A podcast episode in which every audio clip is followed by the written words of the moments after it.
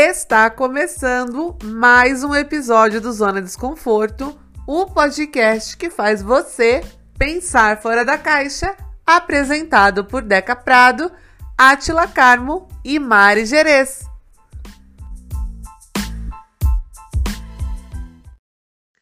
E é com muita, muita, muita honra que o nosso singelo podcast Zona Desconforto recebe esta, esta autoridade chamada Rebeca, que é a primeira vereadora trans eleita na cidade de Salesópolis e no interior aqui de São Paulo.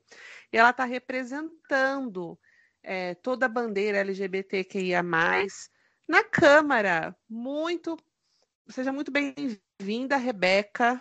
É um prazer receber você aqui com a gente. Muito obrigada. E eu vou pedir para você contar quem é você no meio da zona, como que você chegou até aqui. Gente, muito obrigada pela oportunidade. É um prazer e uma honra, né?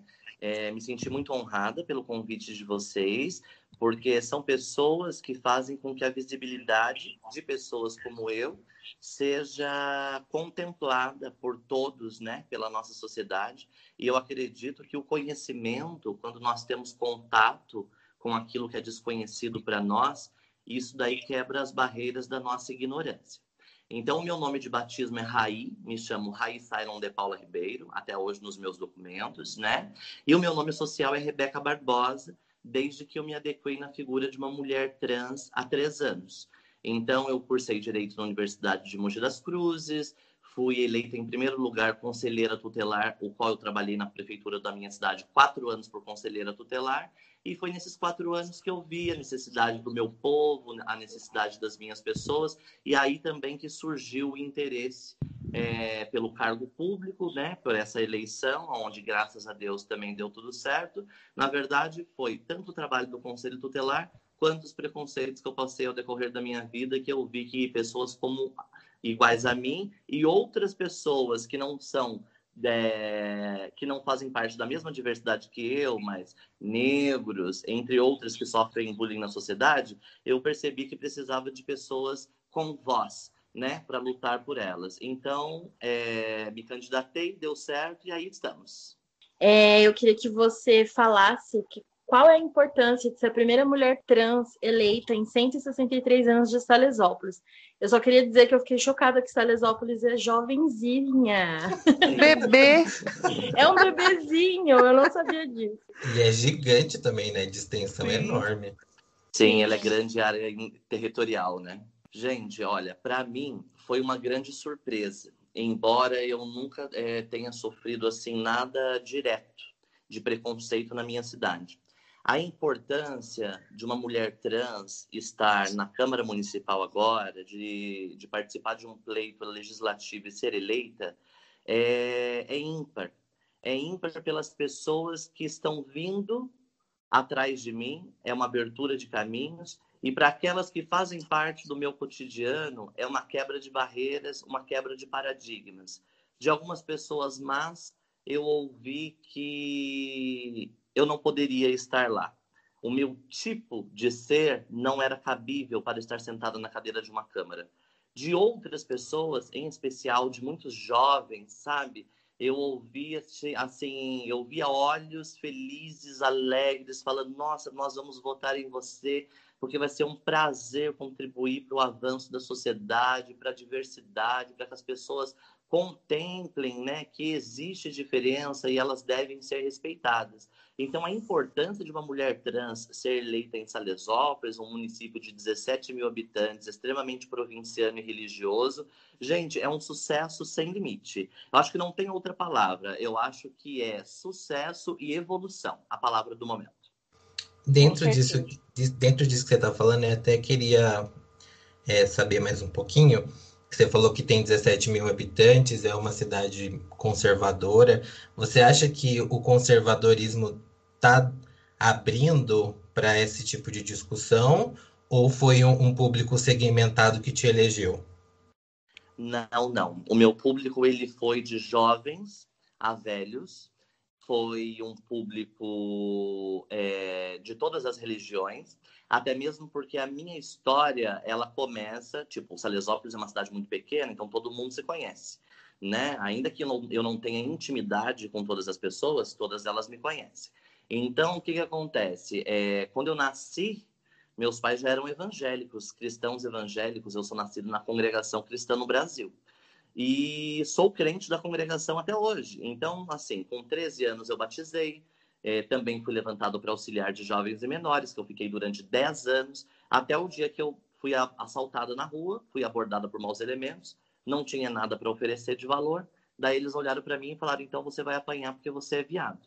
Daí, naquele momento, uma semana depois, eu perdi o meu cargo que eu tinha na igreja, porque falaram que eu não era exemplo para a mocidade.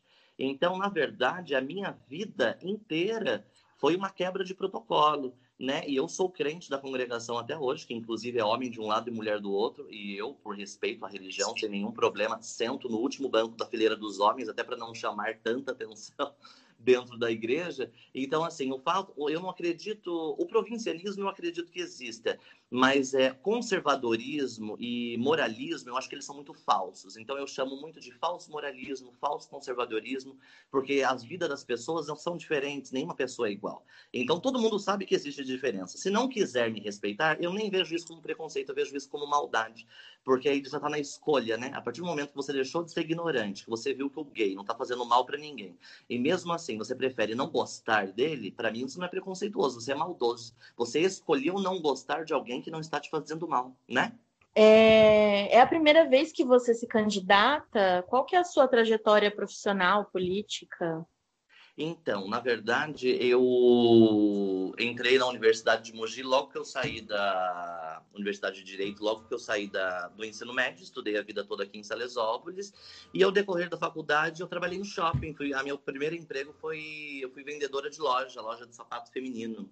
E eu pirava na batatinha, né? Porque eu tava no universo, porque eu ainda não, não tinha me adequado na figura trans, e eu calço 41 e a, a grife é, feminina do Brasil só veste até o 39. então, aquele sapato 39 chegava, eu tentava colocar no pé, mas não dava certo. Daí, gente, o que que acontece? Trabalhei quase três anos no shopping, na grife Santa Lola, no qual, nossa, conheci muita gente bacana, fiz muita amizade. E daí, quando eu saí de lá, logo em seguida, né, já estava caminhando para sair também da universidade, minha mãe chegou para mim e falou que tinha aberto a, a prova para o conselho tutelar aqui no município. E eu nunca tinha me visto na figura de uma conselheira tutelar, no entanto, isso daí ia me dar como se fosse um estágio, né? Isso daí ia me dar o exercício do direito, que é a defesa de jovens, de crianças e adolescentes, o exercício do ECA, que é o Estatuto da Criança e do Adolescente. Então, na verdade, foi uma coisa interessante. E eu prestei essa prova no ano de 2015 e passei, passei nessa prova, porque tem cidades que o conselheiro tutelar ele é um cargo eletivo. Mas tem cidades que antes desta eleição eles fazem uma seleção para ver se a pessoa pelo menos consegue fazer uma prova, ler, escrever, interpretar né? Porque o exercício da, da, da função não é fácil, ela é difícil. Você lida com muitos assuntos que são muito difíceis. Então, o que, que acontece? Prestei essa prova, passei em segundo lugar, e quando foi para a eleição, a minha cidade me elegeu em primeiro lugar. Só que eu ainda não era trans, eu era apenas um menino gay, né? Eu tinha 23 anos de idade, eu era um menino gay. E então é, eu me vestia de homem normalmente e a minha cidade me elegeu em primeiro lugar. E na verdade foi assim o meu primeiro contato com a aceitação das pessoas. Embora sempre todo mundo aqui sempre me tratou muito bem, todos os lugares que eu vou na minha cidade eu sou extremamente bem-vinda.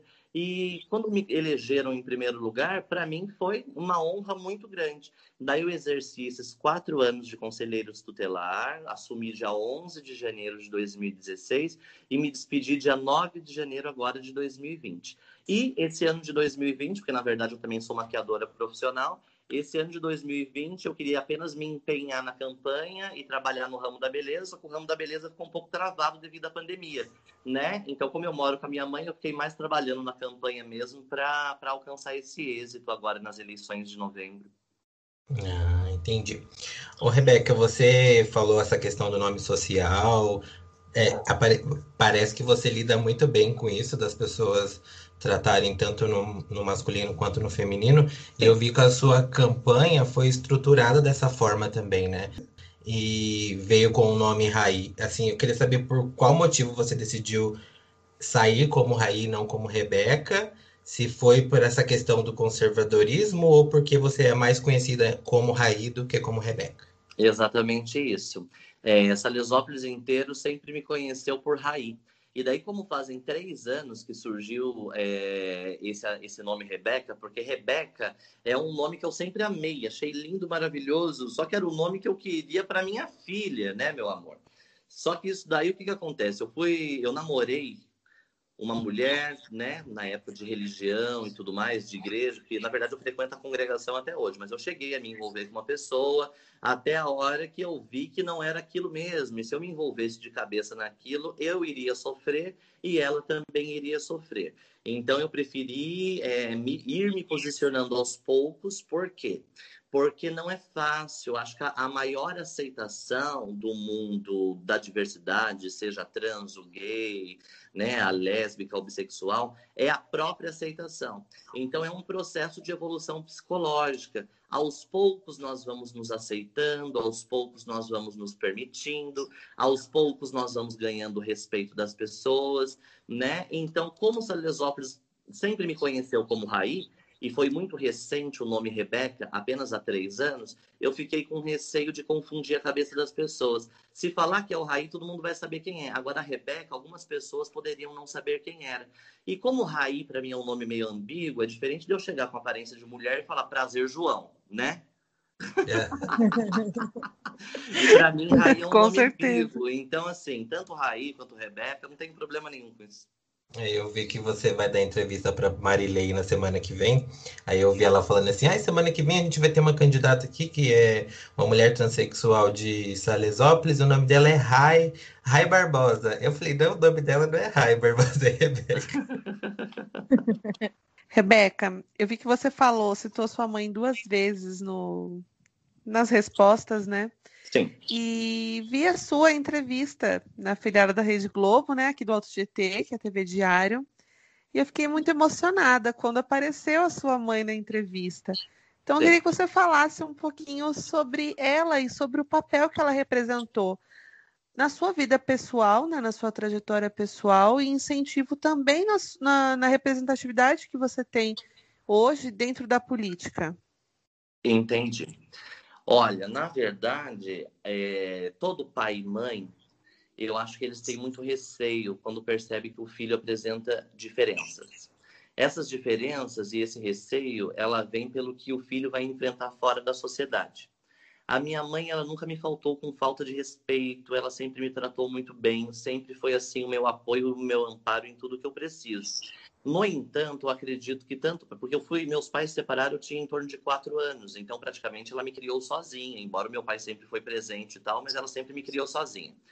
E eu acredito que tanto para ela quanto para ele, quando começou a se evidenciar mais a diferença, eu acredito que não deve ter sido fácil, né, por eles pensarem de qual seria a recíproca da sociedade. No entanto, conforme as coisas foram acontecendo, eu sempre fui muito atrevida. Entendeu, gente? Eu sempre fui muito atrevida, eu nunca fiquei preocupado. As pessoas até hoje me perguntam, por exemplo, assim: ah, o que, que as pessoas da sua igreja falam? Eu falo, ah, eu não sei, nunca perguntei. Entendeu? Por quê? Porque para mim a igreja, enquanto a porta for aberta, eu vou entrar e vou sentar e vou entregar o louvor para o meu Deus. Eu não sou preocupado com o que as pessoas pensam. Eu acho que por isso que a minha vida deslancha. Então, assim, é, um dia eu comprei um salto enorme pela internet, foi o meu primeiro salto que eu tive na vida. E a minha mãe olhou pro computador e falou assim: Nossa, Raí, mas eu não aguento usar um salto mais desse tamanho. Eu falei assim: Mãe, mas não é para você, é para mim. Daí ela olhou pra minha cara e ah. bugou, entendeu? eu acho que ela pensou: Agora fudeu. É um caminho e daí, volta. Foi daí. Desde então, ela nunca deu palpite. Já usei muitas roupas dela. Hoje em dia, eu já tenho meu guarda-roupa pronto, né? Mas no começo, eu usava muitas roupas dela. Ela sempre me emprestou, sempre usava maquiagem, perfume, todos os lugares que eu precisava que ela fosse comigo, ela sempre foi, nunca se envergonhou de mim. Moro com ela até hoje, nem tenho pretensão de ir embora, porque hoje em dia ela é divorciada e eu também sou solteira, então nós acabamos sendo um companhia do outro, né? E tudo que eu tenho para falar é só de bom. Nunca passei nenhum, nenhum constrangimento e nenhum sofrimento por parte dela. Ai, que legal. Ô, Rebeca, agora vamos para a eleição mesmo em si, assim, o, os dados. Eu vi que em Salesópolis teve 23%, quase 24% de abstenção, é, quase 4% de brancos e nulos e é, mais de 4% de. Não, é 3% de votos brancos e 4% de votos nulos. Deu quase 33%. Assim, então, um terço do, quase um terço do eleitorado não teve um candidato. Você acha que isso impacta, é, impactou bastante na não eleição do, do, do, seu candidato a prefeito, que é o Rodolfo Marcondes? Olha, o Átila, a política no âmbito nacional, né, no Brasil, ela é desacreditada. As pessoas são desiludidas com a política. Então, quando chega é, de dois em dois anos, é, tanto para eleições do federal, né, deputados, presidente, quanto em quatro e quatro anos, que são as eleições municipais, é, as, as frases elas não mudam. Eu sou a renovação, eu sou a diferença, vamos fazer um novo mundo, vamos fazer uma nova história. E na hora que as pessoas elas sentam na cadeira e elas têm posse do poder, elas esquecem daquelas outras pessoas que realmente precisam de, que realmente precisam de gestão pública. Gestão pública é o real e efetivo exercício da educação, do direito, da educação, da saúde, da assistência social, tudo aquilo que vai atender às necessidades básicas da população. Então, o que, que acontece? É... Quanto a essa porcentagem de pessoas que não votaram, tantos que deixaram branco ou tantos que anularam, eu acredito que são pessoas que elas já estão desiludidas e acreditadas com o meio político.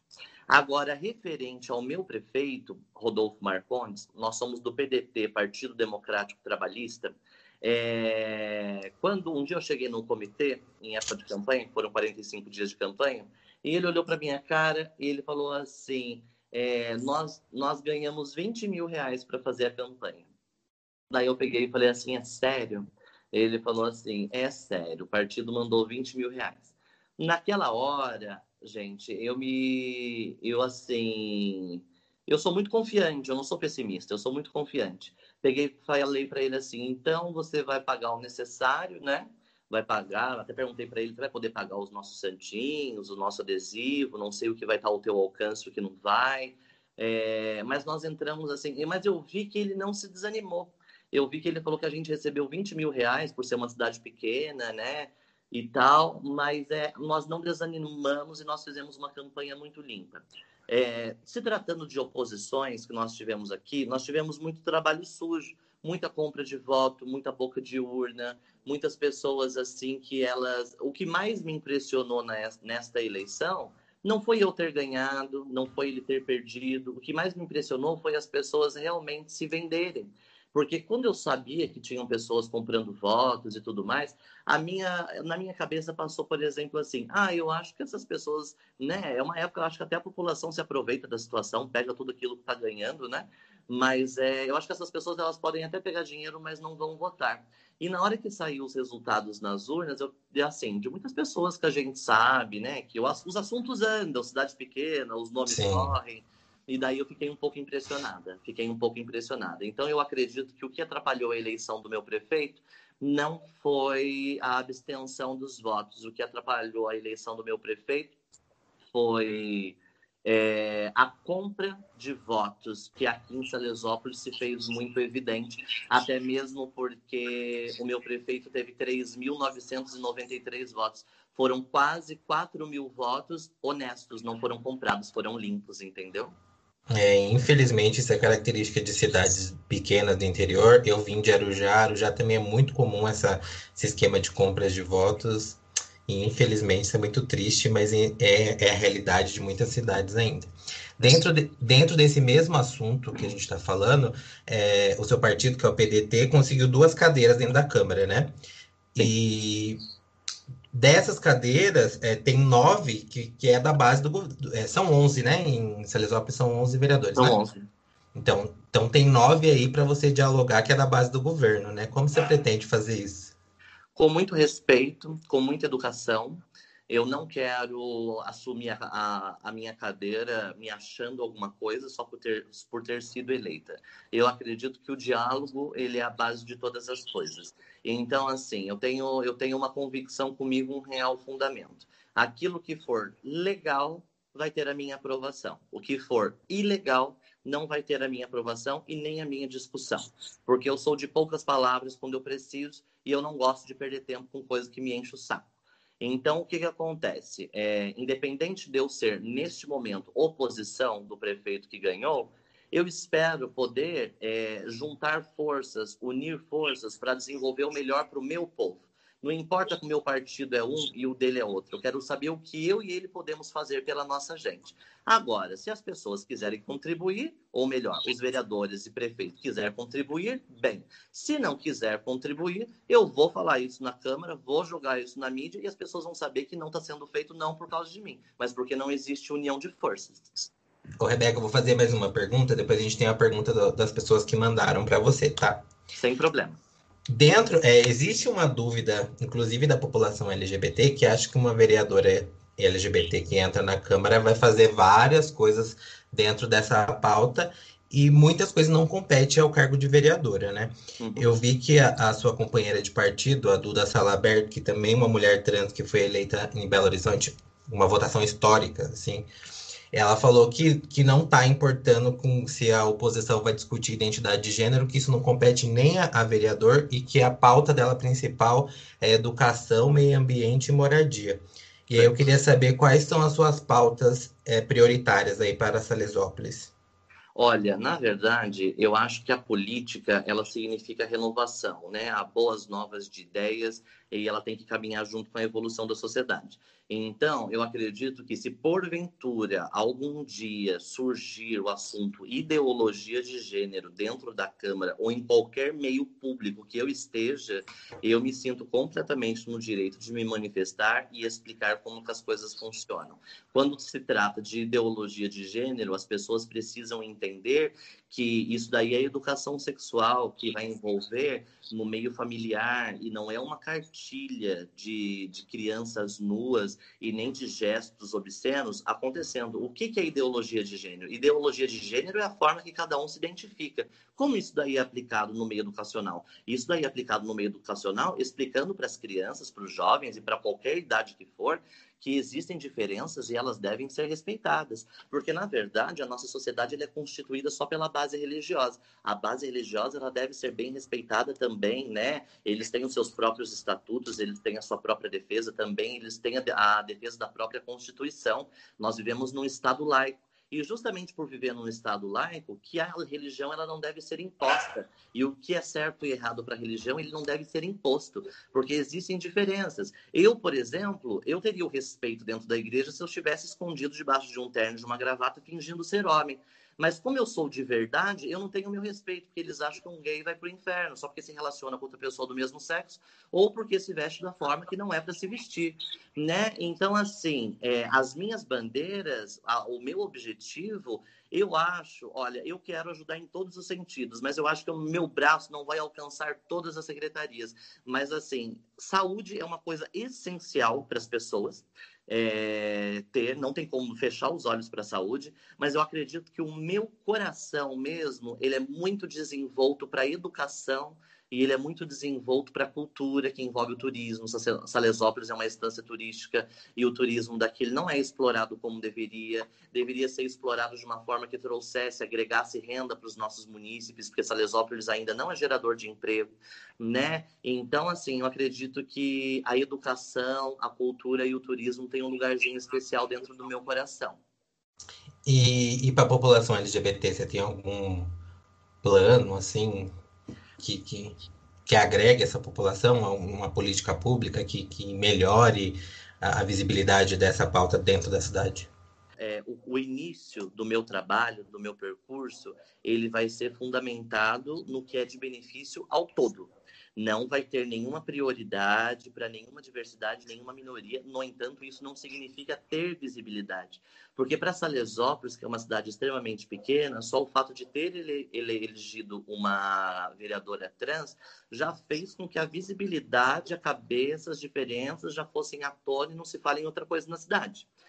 Rebeca, agora a gente vai abrir um novo espaço aqui no nosso podcast, que é para colocar perguntas de ouvintes que estão acompanhando o episódio de hoje. Atila, eu vou pedir para você passar o nome do primeiro ouvinte, que tem a pergunta para a Rebeca. Então a primeira pergunta é do Leandro Capitânio. Olá, aqui quem fala é o Lei Capitânio, da página Homem que é Homem, do podcast Diversidade de Verdades, e eu queria saber sobre a vereadora como ela faz para se sentir segura e não ter sua voz apagada nesse cenário de política que é tão dominado por homens brancos, majoritariamente héteros, que seguem esse padrão né, do, do, do, binarismo e que muitas vezes acham que as nossas pautas né, dentro da comunidade LGBTQ+, é mimimi, é vitimização, é frescura. Como que você faz para se manter forte e, e na, nos momentos que, sei lá, você pensar em desistir, pensar em, em, em desistir, o que que te motiva a continuar? O que que te resgata, te dá força? Ao decorrer da minha, do meu percurso de vida, eu tive crise de ansiedade muito alta e eu tive síndrome do pânico também porque eu tive encontro com pessoas que falaram que eu não podia ser do jeito que eu era desenvolver em mim o medo da morte, em especial baseado em fundamentos religiosos.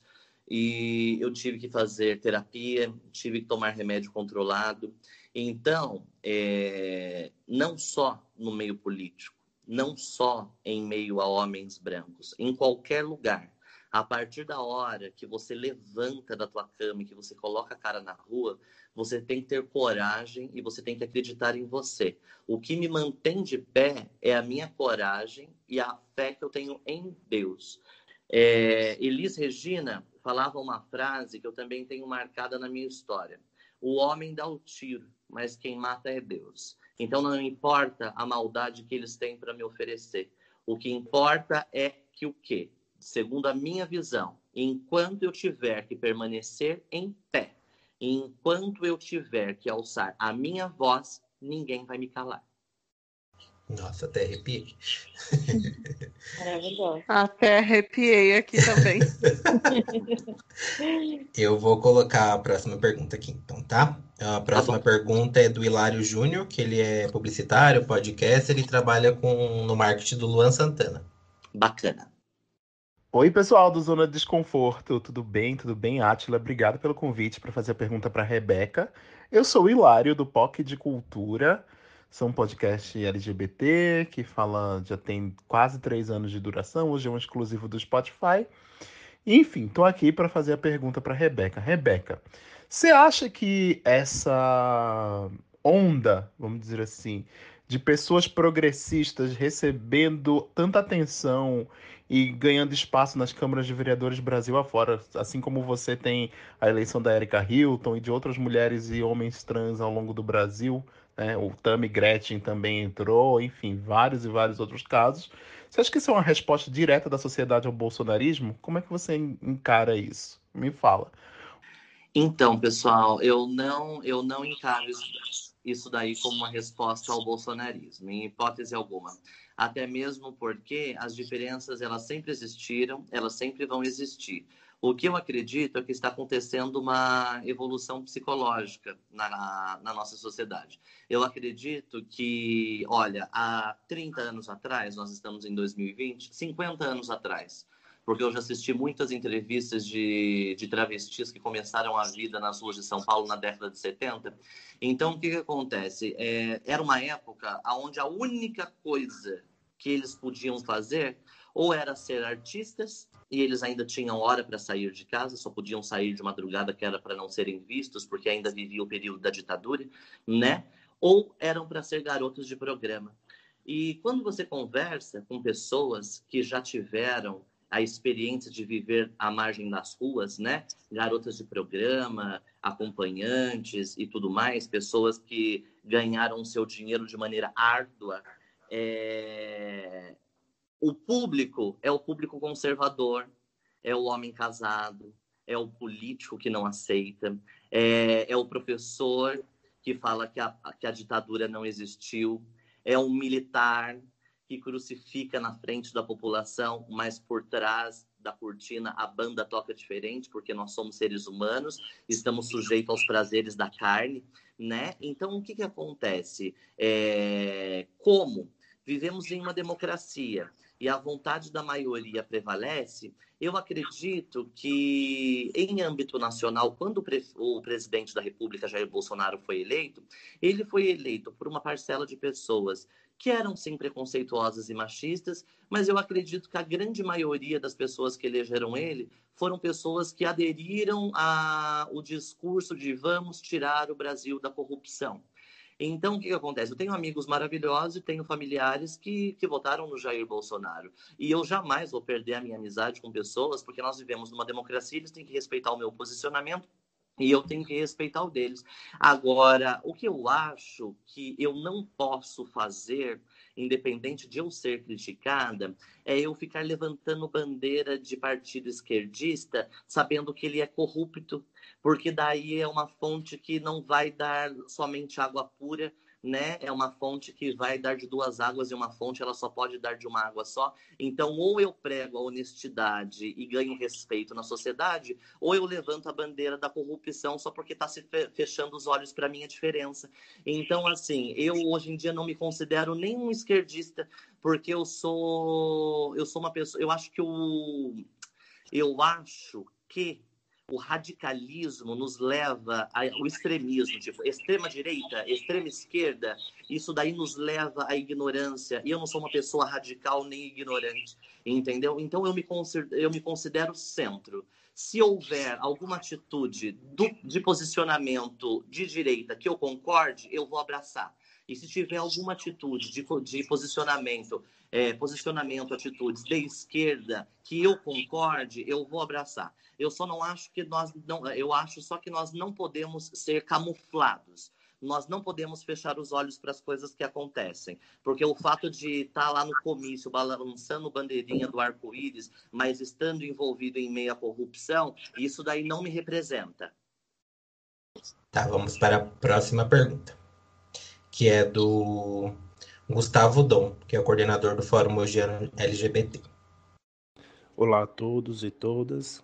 Quero parabenizar minha amiga Rebeca por essa conquista tão importante para a nossa região e para a cidade de Salesópolis, que agora terá um mandato que de fato irá trabalhar para o bem da população. A minha pergunta para a Rebeca é se ela já tem em mente quais problemas na cidade que ela quer ajudar a resolver ou projetos que ela queira aprovar na Câmara. Um grande abraço para todos. Que legal, o Dom é um querido. É, Átila, então, na minha cidade eu vejo que um dos maiores problemas a serem resolvidos é o emprego. Nós precisamos ser geradores de emprego em Salesópolis, porque os nossos jovens saem das, das escolas e eles não têm aonde trabalhar. Então, o que, que acontece?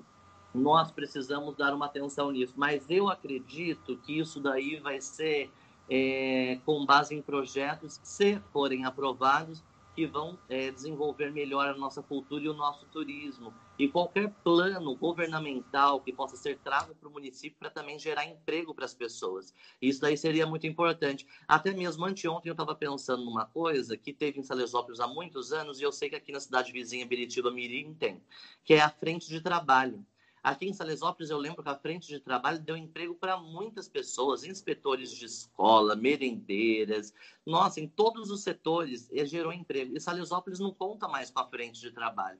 Então, eu acho que nós temos que pensar um pouco nisso daí, nessa, nesses meios, em todos os planos de governo que tem no estado de São Paulo e que nós podemos agregar ao nosso município para gerar renda para a nossa sociedade. Até mesmo porque em Salesópolis nós temos um número grande de pessoas simplórias, muitas famílias carentes, humildes, né, que vivem em zona rural, e elas merecem toda a nossa atenção e o nosso apoio. E referente aos projetos que eu tenho a intenção de aprovar, eu ainda não posso falar porque é do meu desconhecimento, meu amor. É só quando eu entrar lá dentro que eu vou ver quais são aqueles que estão em andamento, quais os que serão apresentados. Por enquanto, eu ainda não, não tenho conhecimento dos projetos. A última mensagem, é, na verdade, não é nenhuma pergunta. É, é de uma co-deputada estadual lá de, de Pernambuco, que é travesti preta. O nome dela é Robionce Lima e ela com bastante carinho, tá? Olá, eu sou Robionce Lima, co-deputada estadual pela mandata coletiva das juntas na Assembleia Legislativa aqui do estado de Pernambuco. Primeiramente, eu gostaria de parabenizar a Rebeca, nossa companheira de militância nas causas feministas, que foi uma das vereadoras mais votadas na sua cidade. Inclusive, eu queria aproveitar a oportunidade né, e dizer à Rebeca né, que a gente está começando agora um longo caminho no sentido de ocupação dos espaços políticos pelas mulheres. Né? A gente tem é, ajudado cada vez mais a inspirar outras mulheres a estar tá ocupando esse espaço político e de tomada de decisão que sempre nos foi renegado, que sempre nos foi. É, é, é que sempre fecharam as portas para a gente.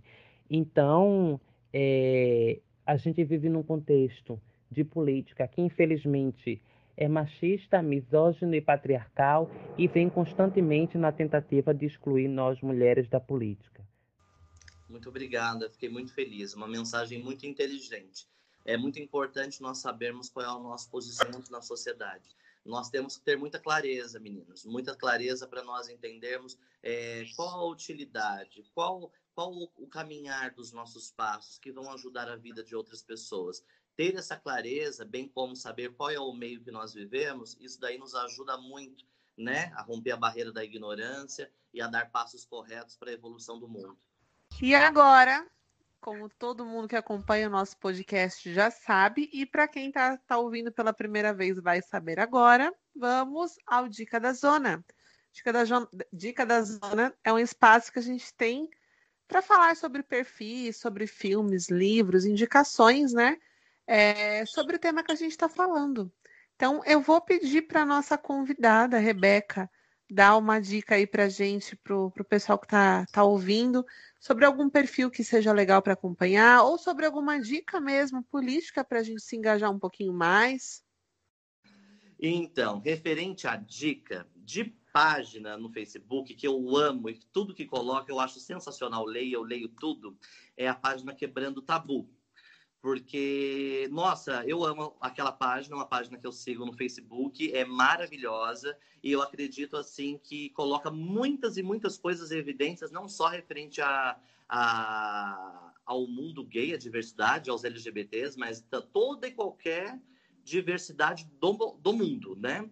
É, bem como a evolução do, do respeito aos negros, né? Seria o filme Orações para Bob. Porque esse filme é um filme muito humano, de uma família extremamente religiosa, no qual o filho cresce, começa a se identificar com o mundo gay e a mãe dele acha ele que ele é doente. E eu lembro, né, que uma parte do filme ele vai embora para outra cidade, salvo erro, para morar com uma prima. E chega no final do ano, numa data comemorativa, ela manda um livro para ele, falando. E na capa, o título do livro falava AIDS, a doença dos gays.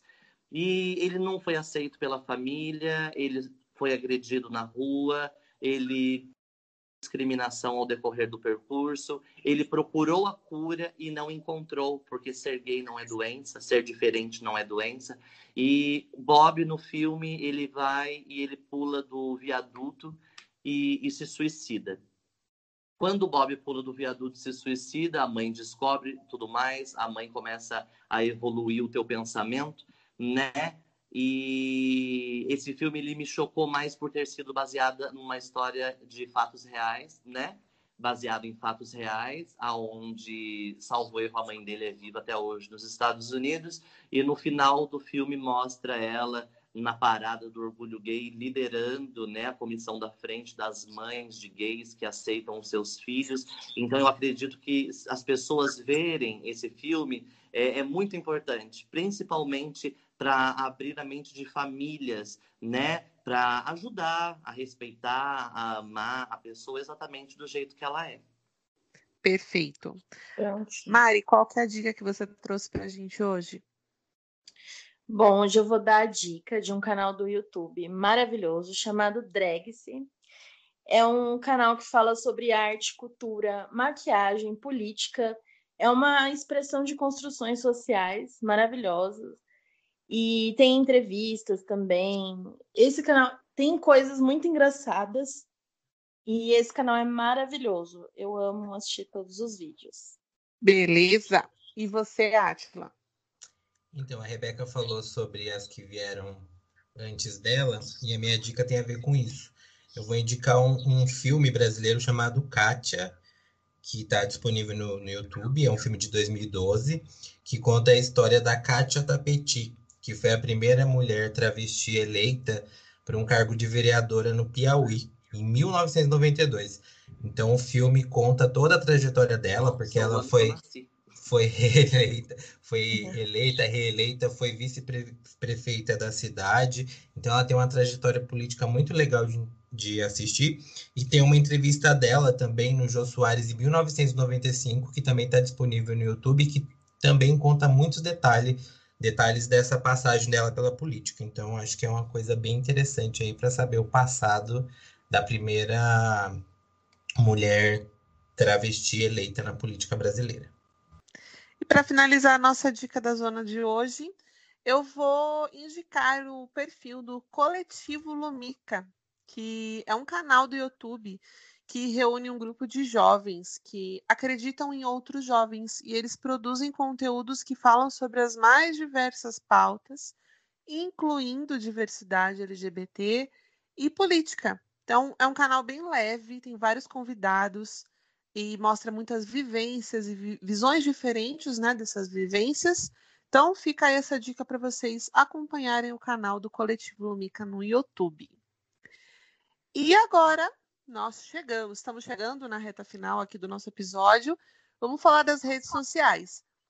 Rebeca, fala aí para o pessoal que está escutando como que eles te encontram. Não é muito difícil né, encontrar, mas como que eles te uhum. encontram aí na, nas redes sociais para saber um pouquinho mais sobre você, sobre a tua vida, as tuas propostas? Para me encontrar nas redes sociais, eu, eu tenho dois perfis de Facebook, que por sinal estão cheios, gente, mas conseguem me seguir. É Rebeca Barbosa, Rebeca com dois Cs, e no Instagram é Rebeca Barbosa Trans tudo pequenininho junto, com dois Cs também, Rebeca Barbosa Trans. Perfeito. Mari, como é que o pessoal te encontra nas redes sociais? Bom, vocês me encontram no Instagram como arroba Mari Gerez. O Gerez é com Z no final. E o senhor Atila? Eu sou Atila Carmo, tanto no Instagram quanto no Twitter. Eu sou Deca Prado no Instagram, com a letra K, o Deca. E reforçando as nossas redes sociais, vocês encontram a gente pelo Insta, no Zona Desconforto Pod, Twitter pelo Zona Desconforto, substitui a letra O no final pelo número zero. E agradecer também o pessoal que enviou as perguntas para a gente. O pessoal está participando muito, é muito legal isso. Então, mandem e-mails também para a gente com sugestões, contando algumas histórias. Sempre enviem perguntas, porque o nosso podcast é baseado no que vocês querem sempre. Então, nós vamos chegar, estamos chegando agora no final oficial do nosso episódio. Rebeca, muito, muito obrigada por aceitar o nosso convite. Foi um episódio assim que marcou a história do nosso podcast Uma e agregou muito valor. Ai, que bom, fico muito feliz. Obrigada a vocês por abrir, né, para mim é uma honra estar participando e foi um grande privilégio. E eu estendo meu convite né, para conhecer Salesópolis. Nós somos uma cidade de bastante festas, minha família também é de bastante festas. E vocês estão convidados para vir até aqui para nós ferver nesse lugar aqui. Ai, muito obrigada. a gente vai sim. Vai embora, Corona, para a gente poder tudo, ir. meu bem. Todo o sucesso do mundo para você nesse no, nessa nova empreitada da tua vida continuar fazendo um trabalho lindo, como você tem feito nos últimos anos, e que seja assim uma, uma abertura realmente de porta para mais pessoas que se inspirem em você para seguir essa carreira de representatividade na política que a gente precisa, né? É verdade. Amém. Muito obrigado mais uma vez e que Deus abençoe vocês. Amém. Obrigada, amém. Então Muito é obrigado. isso. Um beijo. Obrigada, pessoal, pela audiência. A gente se vê no próximo episódio. Uma boa semana e um ótimo final de semana para vocês.